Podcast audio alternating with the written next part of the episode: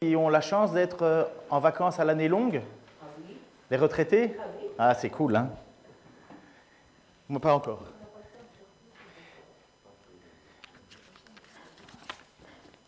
Il y a l'étude qu'on continue aujourd'hui, c'est euh, l'évangile de Jean. Donc, euh, instantanément, je me suis dit, parce que j'avais commencé déjà l'évangile de Jean, on est arrivé au chapitre 6, et euh, à la suite du chapitre 6, je me suis dit, je vais prendre un peu de temps. Alors, euh, le temps faisant son œuvre, le temps donne le temps au temps. J'ai continué à attendre jusqu'au moment où je me suis dit, tiens, ça fait longtemps, je devrais faire des rimes apparemment, ça fait longtemps que je n'ai pas pris le temps euh, de prêcher sur Jean. Ça sonne comme un poème, ce que je suis en train de dire. C'est incroyable, c'est des alexandrins, non, c'est pas ça. Et euh, j'écoutais alors des prédications, parce que là, on arrive au chapitre. Waouh Au chapitre 7. Et en fait, il y a vraiment une transition qui existe entre le chapitre 6 et le chapitre 7 dans l'évangile de Jean. Dans l'évangile de Jean, le chapitre 6 se termine avec la fête des moissons, et au chapitre 7, il commence avec la fête des huttes ou des tentes ou des tabernacles, et qui donne en fait un espace de six mois. Donc en réalité, j'avais officiellement, chronologiquement, six mois pour faire la transition entre le chapitre 6 et le chapitre 7.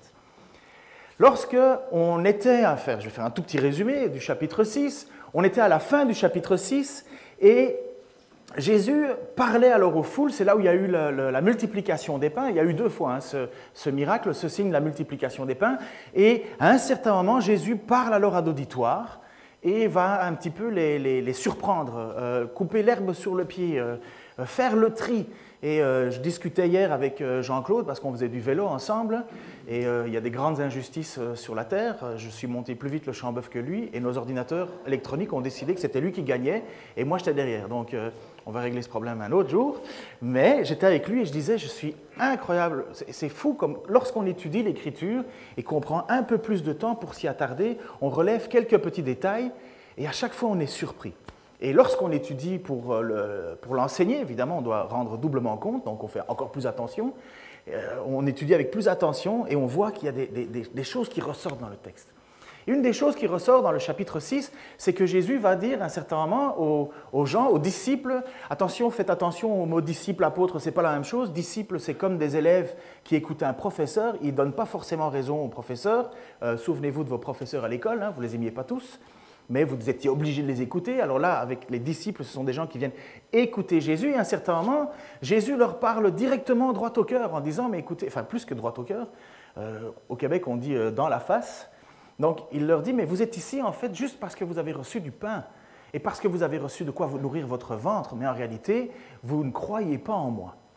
Et il va euh, faire alors une explication en disant, mais celui qui ne mange mon corps, ou celui qui, est une vraie nourriture, ou celui qui boit mon sang, qui est une vraie boisson, ne peut pas vivre, ne peut pas être sauvé quelque part. Et là, les gens sont un peu scandalisés, ils ne comprennent pas, et il y a un bouleversement, et des personnes dans, cette foule, et même le texte dit beaucoup de personnes, euh, on ne connaît pas le nombre, mais quand il précise beaucoup, ça veut dire qu'il y a un grand nombre, surtout qu'il y avait 5000 personnes environ qui étaient, qui étaient là, un peu moins que 5000, 5000 c'était la veille, mais euh, là le texte dit que beaucoup disent cet enseignement est trop difficile à comprendre, qui peut l'accepter Et des gens par terre, et arrêtèrent de suivre Jésus. Là, honnêtement, je m'arrête une minute et je me dis, c'est pas winner. Vous comprenez le mot winner? C'est pas gagnant. C'est pas. Pourquoi est-ce que Jésus repousse les gens? Pourquoi est-ce que le Sauveur du monde, celui qui vient pour annoncer la bonne nouvelle, fait un tri aussi drastique? Parce que c'est ce que Jésus a voulu. D'ailleurs, il se tourne après ça vers les apôtres et il leur dit Est-ce que vous aussi, vous voulez partir? Et c'est là où Pierre va dire cette phrase extraordinaire qui est ici euh, inscrite. Si tu veux mettre l'image suivante, s'il te plaît. Seigneur, Pierre va dire, Seigneur, à qui irions-nous? Il parlait des apôtres.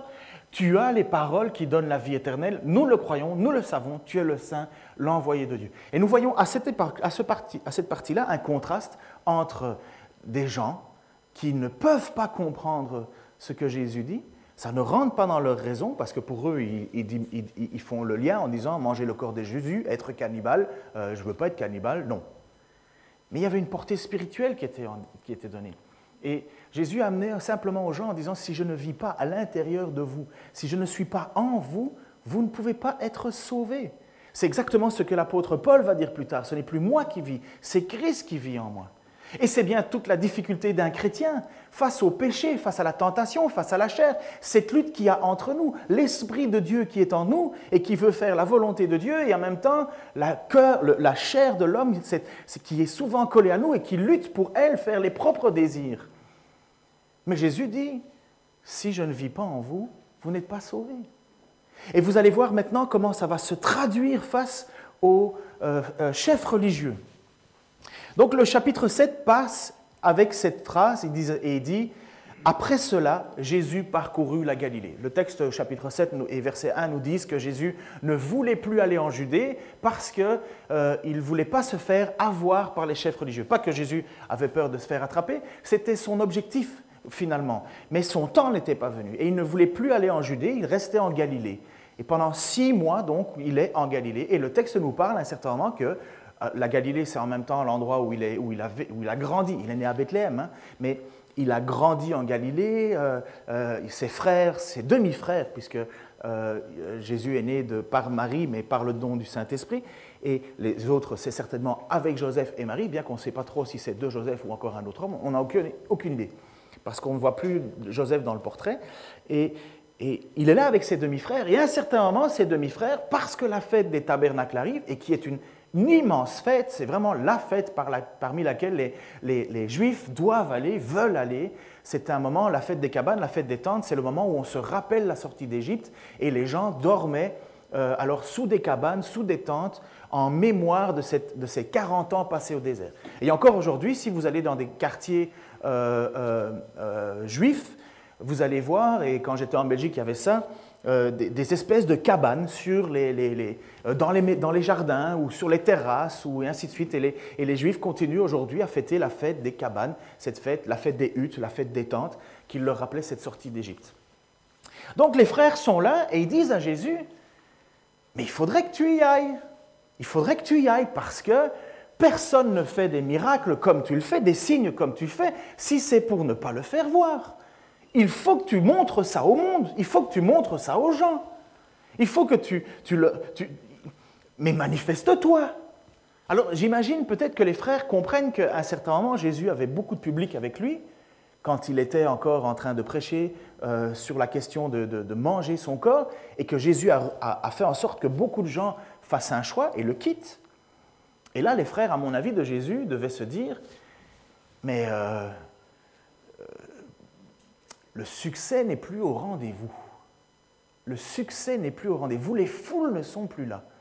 Alors, j'extrapole peut-être, mais Jésus a bien fait un, tri quelque part, un tri nécessaire dans la vie.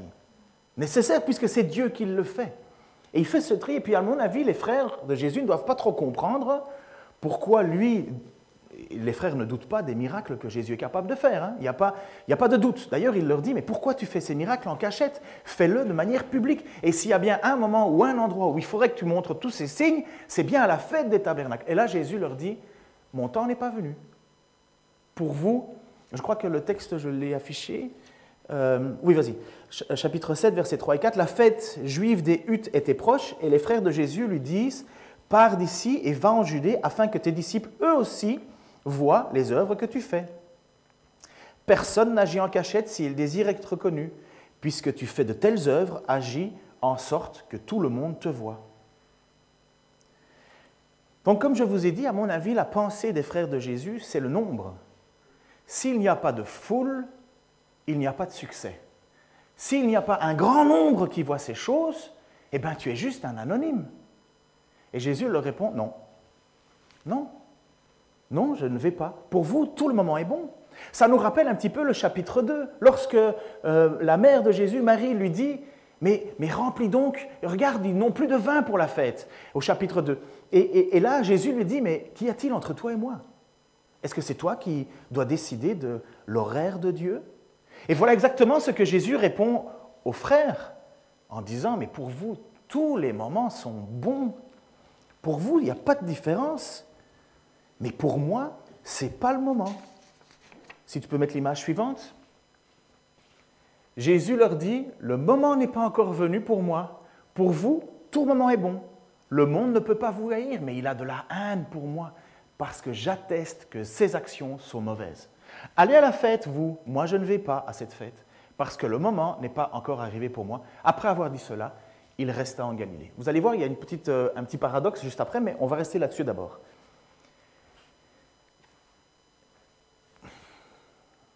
C'est en, lisant l'évangile de Jean et en lisant ces paragraphes-là et en voyant Jésus comment il parle au monde, comment il, coupe un peu dans, le, euh, euh, dans son public, entre guillemets, il y a une réalité qui, à mon avis, aujourd'hui est en train de nous glisser entre les doigts quand on parle de Jésus, je crois. On veut présenter aujourd'hui au monde un Jésus douceret, un Jésus mignon, un Jésus gentil, un Jésus qui ne fait pas de trouble, un Jésus qui accepte tout. Au point qu'aujourd'hui, des églises acceptent l'inacceptable au nom de Jésus, parce qu'on ne sait plus qui est Jésus en vérité. Et Jésus dit aux gens, à ses frères, à ses propres frères, demi-frères, pour vous, tous les moments sont bons. Mais moi, je fais la volonté de Dieu. On l'a encore entendu dans une prière aujourd'hui. Seigneur, que ton temps, nous savons que tu ne te trompes pas. Mais là, les frères de Jésus voulaient quelque part manager, euh, gérer la vie de Jésus. Jésus dit non. Et la raison pour laquelle il dit non, une des premières raisons, il dit, vous savez, en fait, le monde ne m'aime pas. Pourquoi? Pas parce qu'il fait des miracles. Des milliers de personnes courent derrière ça. On ne construirait pas autant d'hôpitaux si la santé n'était pas la chose la plus importante dans un monde. Tous les ans, au 1er janvier, on te dit bonne année, bonne santé. La santé, c'est le plus important. Et des gens courent vers Jésus pour cela. Mais Jésus coupe un certain moment. Parce que ce n'est pas sa mission. Ça, c'est la preuve de qui il est. C'est pour authentifier qu'il est bien le Fils de Dieu, le Messie, on verra plus tard. Mais des gens courent à Jésus, mais dans les mauvais motifs, de façon égocentrique. Des gens viennent juste pour changer leur quotidien, pour changer leur vie, améliore ma vie, fait que ma vie soit plus facile à vivre. Et Jésus coupe. Et il dit aux frères en même temps, mais pour vous, tous les moments sont bons. Mais la réalité de Jésus, ce n'est pas le gentil petit Jésus qu'on propose, c'est le Jésus qui dénonce le péché c'est Jésus qui dénonce le péché dans la vie. Il ne fait pas que le dénoncer, il veut faire plus. Il veut sauver. Mais si quelqu'un se reconnaît sans faute, sans péché, n'imagine même pas l'importance du sacrifice que Jésus va faire. Jésus n'est pas mort sur une croix pour que j'ai plus de ongles incarnés. Jésus n'est pas mort sur une croix pour que je n'ai plus la grippe. Jésus est mort sur la croix parce que, Jésus, parce que Dieu ne pouvait pas m'accepter auprès de lui à cause du péché. Les frères sont morts sciés en deux, nous dit l'Hébreu. Des gens sont morts pour leur foi. Et Dieu, et l'Épître aux Hébreux nous dit qu'ils avaient une foi tout aussi excellente que les héros de la foi. Mais ils n'ont pas encore reçu maintenant ce que Dieu avait promis. Parce que ce Dieu a promis, c'est quoi? C'est la vie éternelle. Une vie dans la grâce, dans la plénitude, avec Dieu. Nous souffrons aujourd'hui, c'est vrai, et beaucoup voudraient présenter un Jésus qui nous cesserait de souffrir. Mais allez dire ça aux Syriens chrétiens aujourd'hui Allez leur dire que Jésus n'est pas avec eux Moi, je pense que c'est eux qui nous regardent et qui nous disent Qu'avez-vous fait de notre Jésus? Qu'avez-vous fait de notre Seigneur? Exactement la volonté des frères. Et vous savez ce que le texte dit au sujet des frères? Et ça, c'est bouleversant. Le texte nous dit, en fait, les frères eux-mêmes ne croyaient pas en lui. Les frères de Jésus ne croyaient pas en lui. Et pourtant, c'est les frères de Jésus qui disent, mais vas-y, va faire les miracles, va faire les signes, ne fais pas ça en cachette. Est-ce que les frères de Jésus doutent qu'il est capable de faire des choses extraordinaires? Ont-ils une seule seconde un doute? Non. Au contraire, il leur dit, mais pourquoi tu ne cherches pas la popularité? Mais Jean nous dit quelque chose extraordinaire. En fait, il ne croyait pas. Croire que Jésus fait des miracles, ça ne veut pas dire croire en Jésus. Ça, c'est quand on étudie le texte à un certain moment, ça nous frappe. Ça nous frappe. Et je suis là en lisant ça, en me disant, mais waouh, mais quelle est la foi que Jésus veut alors? Qu'est-ce que Dieu attend de moi? Vous savez, on est vraiment aujourd'hui, et comme beaucoup d'entre vous le savez, on est dans une période un peu difficile, où on ne sait plus trop démêler, le vrai du faux. Au niveau des tendances chrétiennes, il y a un marketing phénoménal. On met des enseignes pour que le monde arrive. Et au final, ce qui, est le plus important, c'est ont-ils été sauvés? Sont-ils sauvés? Est-ce que Jésus-Christ vit en eux?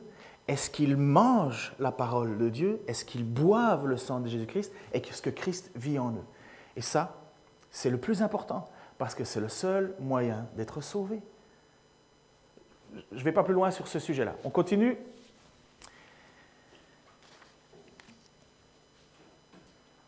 Il dit alors à un certain moment, Jésus, allez à la fête, allez à la fête. Moi, je n'y vais pas parce que le moment n'est pas encore venu pour moi. Mais le texte nous dit qu'un tout petit peu plus tard, Jésus y alla quand même, sans se faire connaître, de façon discrète, vers la moitié euh, de euh, la fête. Il y a, il y va. Et comme à son habitude, et comme c'est la majorité du temps comme ça que ça se passe, euh, Jésus va se retrouver en train d'enseigner, enseigner dans le temple. Et tous les rabbins faisaient ça. Il y avait beaucoup de rabbins qui avaient des disciples, des jeunes disciples avec eux et qui leur enseignaient la loi. Et Jésus va discrètement et il enseigne la loi. Mais il enseigne de manière tellement spéciale que ça attire le monde. Il enseigne avec une autorité que les gens n'ont jamais entendue. Il enseigne de manière prophétique. Vous savez, aujourd'hui, on entend tellement parler de mouvement prophétique et ceci et cela. Mais qu'est-ce que c'est que le mouvement prophétique si ce n'est la parole prêchée avec autorité? La parole qui, qui va ni à gauche ni à droite, qui ne présente pas un Jésus que tout le monde attend, mais qui présente un Jésus tel qu'il est. Et Jésus parle avec autorité. Et les pharisiens, les scribes, les chefs religieux sont autour de eux et ils sont scandalisés. Pourtant, ce n'était pas à eux de le faire. Alors il enseigne Jésus et les gens s'étonnent de savoir, mais d'où tiens-tu cette autorité? Et voilà ce que le texte dit. Euh, si tu veux, après? Jésus leur dit le moment. Bon, encore après? Encore après? Voilà. Merci. L'enseignement que je donne ne vient pas de moi. L'enseignement que je donne ne vient pas de moi, mais Dieu m'a envoyé. C'est Dieu, euh, mais de Dieu qui m'a envoyé, pardon. Celui qui est disposé à faire ce que Dieu veut saura si mon enseignement vient de Dieu ou si je parle en mon nom propre. L'homme qui parle en son propre nom recherche la gloire pour lui-même, mais celui qui travaille à la gloire de celui qui l'a envoyé dit la vérité et il n'y a rien de faux en lui. Attends. Jésus est en train de dire, je ne cherche pas mon intérêt. Je ne dis pas les choses qui vont me faire en sorte d'être populaire. Combien ne cherchent pas à avoir leur nom inscrit en bas d'un livre aujourd'hui? Combien ne cherchent pas à être populaires? Et en disant des choses populaires. Jésus, son principe est assez clair. Pourquoi est-ce que les gens le haïssent? Parce qu'il l'a dit plus tôt. Pourquoi les gens le haïssent? Parce qu'il dit des choses impopulaires. Et il ne dit pas des choses qui lui plaisent ou qui sont faciles à entendre. Il dit ce que Dieu veut qu'il soit dit. Parce qu'il ne veut pas chercher son autorité, Jésus. Il cherche l'autorité de Dieu. Il cherche à remplir l'œuvre de Dieu. Le comment va être très important. Le comment on le fait est important. Mais le message ne doit absolument pas être changé. C'est le message que Dieu veut qu'il soit dit. Alors on continue. Parcourez les rues de Jérusalem, regardez, je vous en prie, et enfermez-vous. Ah, oh, pardon, j'étais trop vite. Euh, remets l'image avant. Quand Jésus est face à ces religieux, quand Jésus est face alors à ces scribes qui lui disent Mais d'où tiens-tu ton enseignement? Il leur dit Si vous saviez si vous aimez Dieu, si vous connaissiez Dieu quelque part, vous sauriez que mon enseignement vient de Dieu. Peut-être que c'est arrivé pour vous à un certain moment dans votre vie. Mais moi, j'étais là, jeune, euh, inconscient, et de temps en temps, je prenais la Bible, je la lisais, puis je la lisais plus, puis je la lisais. Je n'ai pas une famille chrétienne, hein. c'était juste parce que mes parents avaient reçu euh, d'un ami euh, curé, je ne sais même pas comment ils ont eu un ami curé dans leur vie, qui leur avait donné une Bible de Jérusalem qui était là dans, ma bibliothèque, et je la sortais de temps en temps, juste pour me faire un petit plaisir de lire l'Apocalypse. Mais quand je lisais les paroles de Jésus, je savais que je lisais quelque chose de particulier. J'avais lu d'autres livres, j'avais lu d'autres euh, religions, mais quand je lisais, les textes de Jésus, ça me parlait. Je ne voulais pas que ça me parle, mais ça me parlait. Et je reconnaissais, sans avoir accepté Jésus dans ma vie, sans avoir accepté Dieu du tout, du tout, du tout, j'étais encore dans la drogue et tous ces méandres, mais je reconnaissais qu'il y avait une autorité là qui dépassait. Et j'aimais ça de Jésus. Il y avait quelque chose qui me plaisait en lui. Il y avait quelque chose qui, il y avait une autorité qui manait de Jésus qui me faisait plaisir. Et alors quand je lisais les textes où, où, Jésus s'en prenait directement aux responsables religieux, ah moi je jubilais. Je lisais ça en disant, mais voilà, j'ai raison de croire que ce sont tous des, des, mauvais, que ce sont tous des méchants. Et je mettais tout le monde dans le même sac. Tu étais religieux, tu étais hypocrite. Voilà, c'était comme ça. C'est Jésus qui l'a dit, c'est le fils du boss qui le dit. Et je lisais ça. Et je m'encourageais, je m'encourageais, je me glossais de ça. Et dès que j'avais l'occasion de parler avec un chrétien, je lui disais, vous êtes des hypocrites. En fait, Dieu attend de vous des choses, mais vous ne le faites pas, et Jésus vous le dit, que vous êtes des hypocrites. Et c'est exactement ce qui se passe dans le temple avec Jésus maintenant. Il est là, et il va parler alors à ses pharisiens, à ses scribes, à ses responsables religieux. Vous allez voir, et peut-être que vous allez le lire dans le livre de Jean, Jean ne fait pas toujours la différence entre les juifs qui sont la majorité, le peuple juif, et les juifs, qui sont alors les représentants de l'autorité juive. Alors parfois il va préciser que ça sera des scribes, parfois il va préciser que ça sera les pharisiens, ou parfois il va simplement dire les chefs des juifs ou les juifs. Mais pour Jean, c'est toujours des gens qui représentent l'autorité, ou en tout cas ceux qui sont les descendants euh, euh, du peuple juif. Mais en même temps, euh, qui continuent à, à vouloir, parce qu'ils ne le font pas, à vouloir obéir à Dieu. Et Jésus sait qu'en face de lui, les, responsables religieux sont des hypocrites. Il n'y a rien, mes amis, rien, rien, rien qui est le plus scandaleux aux yeux de Dieu que l'hypocrisie. Quand tu lis dans les textes que Jésus, qui n'a jamais péché, qui n'a jamais fait de tort, n'a jamais fait de mal, se permet de dire à des gens hypocrites, il est en train de dire une vérité et pas une insulte. Hypocrites, c'est cœur partagé. Quelqu'un qui, qui n'est pas sincère. Vous savez ce que ça veut dire sincère? Sincère. À l'époque, on vendait des, des, amphores. Vous voyez ça aujourd'hui euh, dans, dans, les magasins ou bien dans les musées, on voit des amphores. Et à l'époque, on vendait des amphores qui étaient cassés, mais on voulait quand même les vendre. Alors, euh, sur le marché, ça ne se voyait pas trop, mais qu'est-ce qu'on faisait? On mettait de la cire. Quand elles étaient cassées, on mettait de la cire. Et on les recollait tant bien que mal. Et c'était devenu, maintenant, la difficulté, c'était de savoir si l'amphore que tu allais acheter avait été recollé ou pas. Parce que si vous mettez un peu de liquide chaud, un peu de liquide chaud, oui, dans un amphore, euh, avec un peu de cire, ça fond, pouf, c'est foutu. Et vous vous êtes fait avoir. Et l'hypocrisie sur les marchés, c'était ça. Alors, ce qu'on faisait à l'époque, c'est qu'on mettait, un label, on mettait une espèce de poinçon sur les, choses qu'on vendait et marqué serré, sans cire, vrai, pas faux. Exactement ce que Jésus cherche comme cœur devant lui. Jésus est là et alors il voit les, les, les, chefs religieux qui sont hypocrites, mais en même temps, dans le cœur de Jésus, qui est Dieu, il n'y a rien de nouveau. Il n'y a rien de nouveau.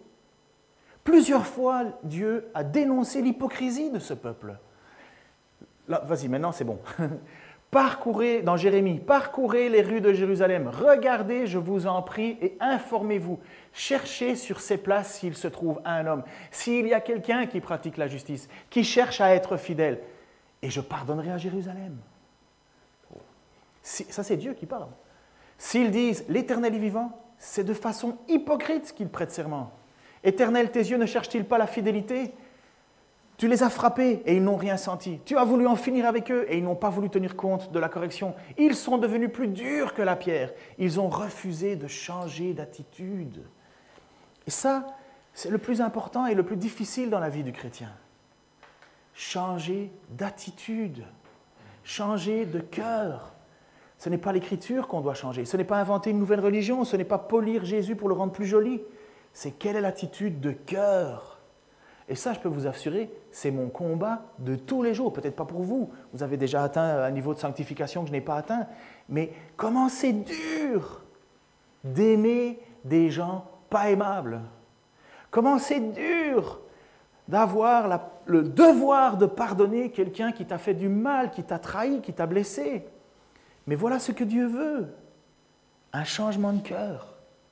Et les pharisiens, n'ont pas le cœur changé. Ils ont l'écriture, ils ont la loi, mais ils la tordent, et ils, prennent les gens, ils les emprisonnent. Et c'est pour ça que Jésus leur cite un passage dans Ésaïe, si tu veux le passage suivant, il leur dit hypocrite. Il parle aux pharisiens. Et si vous lisez euh, dans Matthieu chapitre 24 euh, et compagnie, vous allez voir à quel point Jésus rappelle sans arrêt hypocrite, bande de vipères, hypocrite, hypocrite. Pourquoi? Parce que les gens avaient la possibilité de changer la vie des autres, mais plutôt que de prendre la, vraie religion, la vraie foi, le vrai amour de Dieu, le vrai Dieu, ils ont pris Dieu et ils l'ont écrasé sur les gens, ils les ont enfermés. Et Jésus se fâche. Ésaïe avait bien raison lorsqu'il prophétisait à votre sujet ces termes.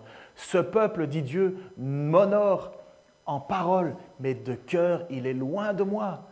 Le culte que ces gens me rendent est sans valeur, car les doctrines qu'il enseigne ne sont que des prescriptions humaines.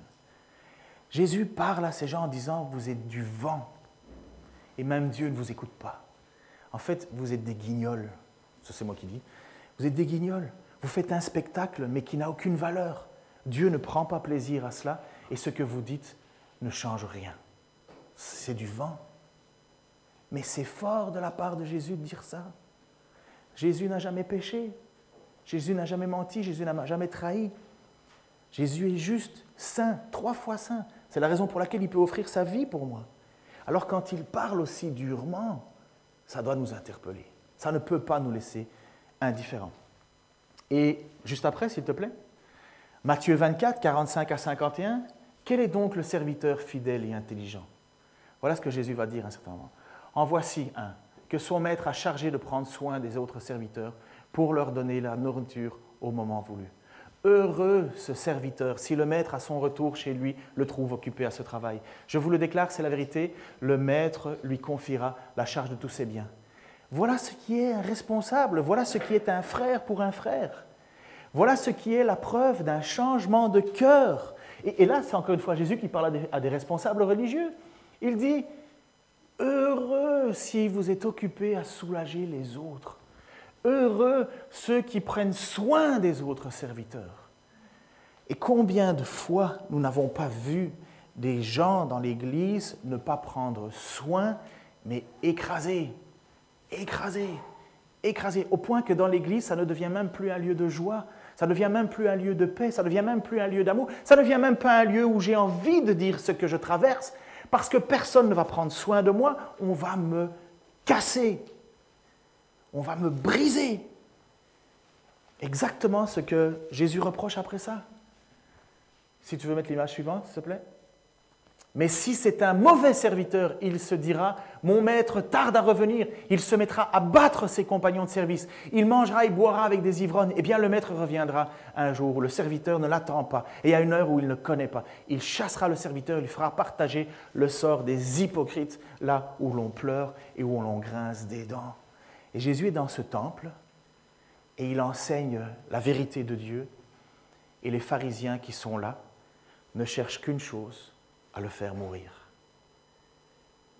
Dieu lui-même. J'ai entendu euh, euh, dans une prédication, je trouvais ça tellement bien. Dieu s'est livré aux hommes et ils l'ont cloué sur une croix. Dieu s'est livré aux hommes en disant, vous voulez de moi? Est-ce que vous voulez? Et nous l'avons pris, nous l'avons cloué. Et c'est exactement ce qui est arrivé avec ces pharisiens. Alors que Jésus venait annoncer le message et la façon dont on était sauvé, ces gens durs de cœur, durs de cœur, comme des pierres, écrasaient et n'avaient qu'une seule envie, c'était de faire mourir Jésus. Qui peut approcher Jésus alors? Qui peut venir vers Jésus? Mais tous les pécheurs. Tous les pécheurs qui se reconnaissent comme pécheurs. Tous ceux qui savent que devant Dieu, ils ne tiendraient pas le coup Essayer d'avoir une vie parfaite? Ça n'existe pas. Tous ceux qui essayent de montrer un bon visage le dimanche matin ou dans des réunions ou quoi que ce soit, Dieu connaît la vérité de nos vies. Il n'y a personne qui est parfait. Mais qui peut être sauvé? Celui qui vient devant Jésus-Christ, celui qui vient devant Dieu et dit, je ne peux pas faire autrement que de recevoir ton pardon. Et voilà un cœur humble, un cœur que Dieu accepte un, cœur que Dieu approuve, un cœur dont Dieu a tout fait pour pouvoir l'accueillir. Quelqu'un qui se reconnaît être en déficit devant Dieu et en disant, tu es Dieu. Si tu ne me pardonnes pas, je ne peux être pardonné. Si tu ne meurs pas, si tu ne donnes pas ta vie pour moi, je ne peux pas être sauvé. Alors vous voyez la différence que Jésus vient pour présenter face à des religieux qui, qui pensent avoir tout pour être sauvés. Jésus les regarde en disant, votre cœur est de pierre. Vous avez les lois et compagnie, mais tout ça c'est futile, c'est du vent. Ce que moi je recherche, c'est des gens qui entendent ma parole, qui sont confrontés à ma parole, parce que la parole et Jésus fait en sorte que les gens soient haïssent Jésus. Pourquoi? Parce qu'il dénonce le péché. Tu es adultère? Oui, tu es adultère. Tu es menteur? Oui, tu es menteur. Tu es ivrogne? Oui, tu es ivrogne. Tu es faux? Oui, tu es faux. Tu es voleur? Oui, tu es voleur. Et c'est justement parce que tu l'es que tu ne peux pas être accepté par Jésus-Christ. Mais je suis prêt à donner ma vie en rançon. Je suis prêt à venir vivre en toi, je suis prêt à te donner ma vie pour faire de toi une nouvelle créature. Et le jour où, Jésus, où Dieu te regardera, il ne verra plus à ton ancienne nature, il verra à l'espoir que tu as mis en moi. Parce que nous sommes sauvés en espoir. J'ai pas mis ma montre une heure en retard, moi. Hein. Il est bien 11h05. Hein. Ok, parfait. Vous n'avez pas trop mal aux fesses, ça va? Non? Jésus est là alors maintenant devant ses responsables religieux et il leur dit, écoutez, mon enseignement, c'est, vous le croiriez, enfin vous savez qu'il vient de Dieu. Jérémie, donc il a cité les passages face à l'hypocrisie, face à tout, et il nous a dit quel était le serviteur fidèle. Quel était le serviteur fidèle? Celui qui s'occupe des autres, celui qui a un cœur de compassion. Un serviteur fidèle, ce n'est pas quelqu'un qui dit c'est pas grave ou Oh, Dieu, Dieu va passer l'éponge. Non, un serviteur fidèle, c'est celui qui prend soin. C'est celui qui dit Oui, ce que tu as fait peut être grave devant Dieu. C'est pourquoi nous allons plier les genoux ensemble et demander pardon à Dieu ensemble. C'est ça l'idée que Jacques nous dit dans une église qui devrait être heureuse et magnifique. Confessez vos péchés les uns aux autres. Et il n'y a rien de plus magnifique que de pouvoir aller voir un frère. C'est dur, hein, parce que notre nature humaine n'a pas envie. Hein. Mais il n'y a rien de plus magnifique que d'aller trouver un frère en qui on sait que l'amour de Dieu est là et qui va faire l'effort de penser, prier avec nous, ce qu'on appelle la relation d'aide. Mais vous savez, dans une église, on est tous des champions de la relation d'aide.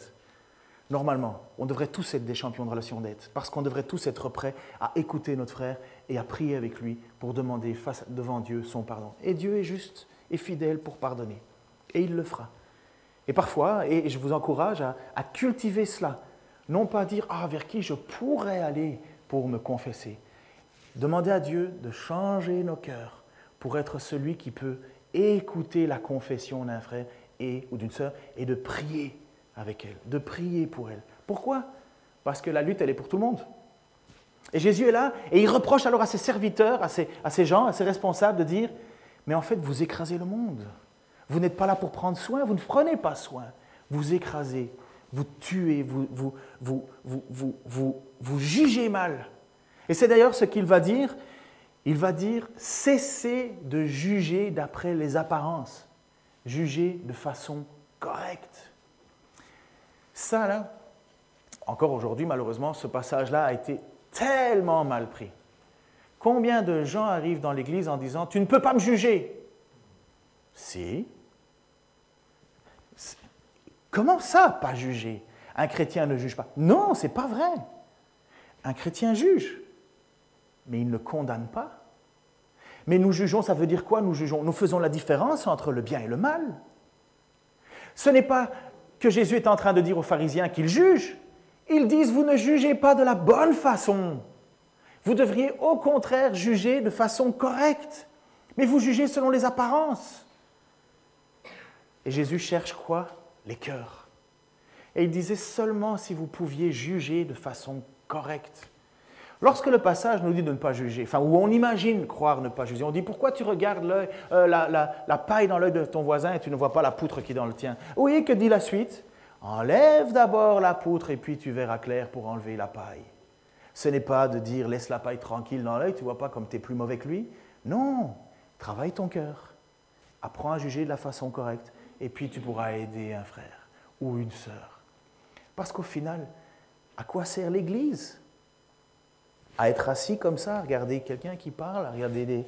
À quoi sert l'Église si ce n'est pas être une famille qui prend soin les uns des autres? Pour nous amener jusqu'au jour où nous serons devant Dieu. À quoi sert l'Église sinon? On est dans un spectacle? Non, on est des frères et des sœurs qui marchons ensemble, côte à côte. Et si l'un tombe, l'autre le relève.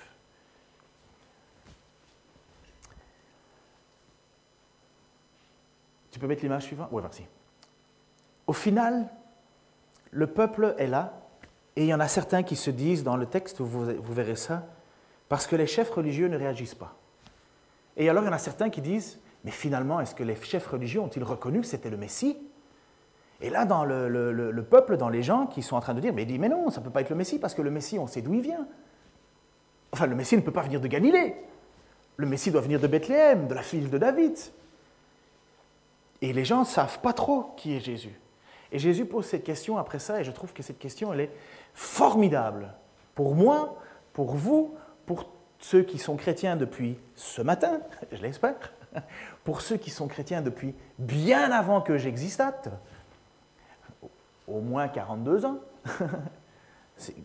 Mais qui est vraiment Jésus? Et moi j'aime cette phrase que Jésus dit, mais savez-vous vraiment qui je suis et d'où je viens?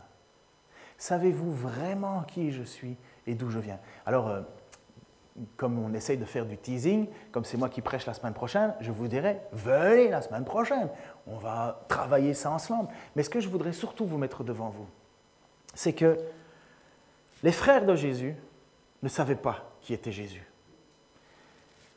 Les apôtres ont découvert petit à petit qui était Jésus. Tu es le Sauveur, le Fils de Dieu. Tu es le Sauveur. Les pharisiens ne savaient pas qui était Jésus. Ils ne comprenaient pas que devant eux, c'était le Messie. Ils ne comprenaient pas que devant eux, c'était Dieu, ou d'autres vont dire le prophète. Ils ne le comprenaient pas. Et la foule ne savait pas non plus. Et la foule ne savait pas ce qu'il fallait penser. Certains disent que c'est un homme de bien, d'autres disaient que c'est un homme qui, qui, est du mauvais, même pire, qu'il avait Belzébul, le diable en lui. Les gens ne savaient pas qui était Jésus. Et nous, et moi, et toi, est-ce que tu sais vraiment qui est Jésus? Parce que cette découverte fondamentale de qui il est, ça change tout. Ça change tout. Ce n'est pas de savoir qui est Jésus, finalement, qui est important, ni d'où il vient, bien qu'il ne vient pas de Bethléem, hein, Jésus. Enfin, ce n'est pas ça le but. C'est qu'il vient du ciel. Au commencement était la parole, la parole était avec Dieu, la parole était Dieu, la parole s'est faite chair, elle a habité au milieu de nous. Nous avons besoin de savoir ce que Jésus veut faire pour nous, et réellement. Qui il est vraiment. Alors je vous inviterai, euh, pendant les semaines qui vous restent de vacances, euh, D'ailleurs, vous allez lire dans tous les magazines de filles, de femmes, de garçons, de tout ce que vous voulez, euh, comment rentabiliser mes vacances, les livres à lire au bord de la plage, même si vous n'allez pas à la plage, vous lirez. Mais relisez l'évangile de Jean. Il y a des petits livres à l'arrière, vous pouvez en prendre. C'est Matthieu peut-être les, les évangiles qu'on a C'est Jean C'est Jean, ça tombe bien. On en a en profusion. Vous n'avez pas l'évangile de Jean? Prenez-le, lisez-le, redécouvrez qui est Jésus, afin que nous ne tombions pas dans le travers des frères de Jésus, qui finalement ne le connaissaient pas, ne croyaient pas en lui, que nous ne tombions pas dans le travers du peuple, qui ne savait pas quoi penser, que nous ne tombions pas dans le travers des pharisiens, qui ne faisaient que juger sans savoir. Jésus a guéri, et la raison pour laquelle Jésus est attaqué, pourquoi les chefs religieux voulaient, voulaient faire mourir Jésus-Christ, c'est parce que Jésus avait guéri un homme paralysé depuis 38 ans à la fameuse euh, euh, citerne de Bethesda, ou Bethsaida, ça dépend de vos versions, et il avait guéri un paralytique qui voulait sauter dans l'eau. Vous vous souvenez, ça fait 38 ans qu'il attend sur les bords, personne ne l'aide. Jésus le guérit ce jour-là, et euh, les pharisiens disent Quoi? Une guérison un, jour de sabbat Malédiction. Et Jésus va les prendre au jeu en disant, oui, mais quand vous avez un enfant qui naît, et que cet enfant doit être circoncis le huitième jour, et que ce huitième jour tombe un jour de sabbat, est-ce que vous le circoncisez, oui ou non? Et les pharisiens ne pouvaient pas dire autre chose que, mais oui, nous le circoncisons. Mais qu'est-ce que c'est que la circoncision? Si ce n'est qu'à l'époque la volonté de Dieu de dire je te purifie pour faire partie de mon peuple, un signe de purification. Et Jésus sous-entendu, moi je purifie un homme complètement et vous me jugez? Alors que vous, vous faites vos rituels et vous ne comprenez pas ce que c'est la circoncision. Et Jésus va dire plus tard, et l'apôtre Paul va dire plus tard, circoncision de cœur. Mais ces gens-là n'ont pas une circoncision de cœur. Ils sont des gens qui vont pleurer et grincer des dents le jour du jugement, pas parce qu'ils ont la mauvaise doctrine, mais parce qu'ils ont le cœur à la mauvaise place. Seigneur, je te supplie, je t'en supplie pour ma vie, pour moi-même en tant que pasteur, parce que tu m'as donné cette tâche, Seigneur, de veiller à mon cœur, de transformer mon cœur, de purifier mon cœur. Oh Seigneur, que c'est vrai, c'est pas facile les relations humaines. C'est pas facile, Seigneur. Tu le sais, nous le savons tous, nous le vivons tous. Seigneur, mais aide-moi, aide-nous à transformer notre cœur pour être vraiment des disciples que tu attends, que tu veux. Seigneur, ne nous permets pas non plus de jongler avec tes paroles et de retenir seulement ce qui nous intéresse ou pas, mais que nous prenions tout. Seigneur, nous savons que les gens t'ont haï parce que tu as dénoncé le péché. Mais Seigneur, nous savons que c'est parce que nous sommes pécheurs que nous pouvons être sauvés. Seigneur, nous vivons aujourd'hui une transition dans notre société. Nous vivons, Seigneur, euh, des moments difficiles, peut-être euh, la fin des temps. Je n'en sais rien, Seigneur Jésus-Christ. Toi, tu le sais. Et en même temps, non, Dieu le sait seul. Mais Seigneur, un jour, nous serons jugés devant toi. Et nous serons jugés à la manière dont nous avons jugé les autres. Seigneur, aide-nous à juger correctement, à être des vrais frères et des vraies sœurs qui prenons soin les uns des autres.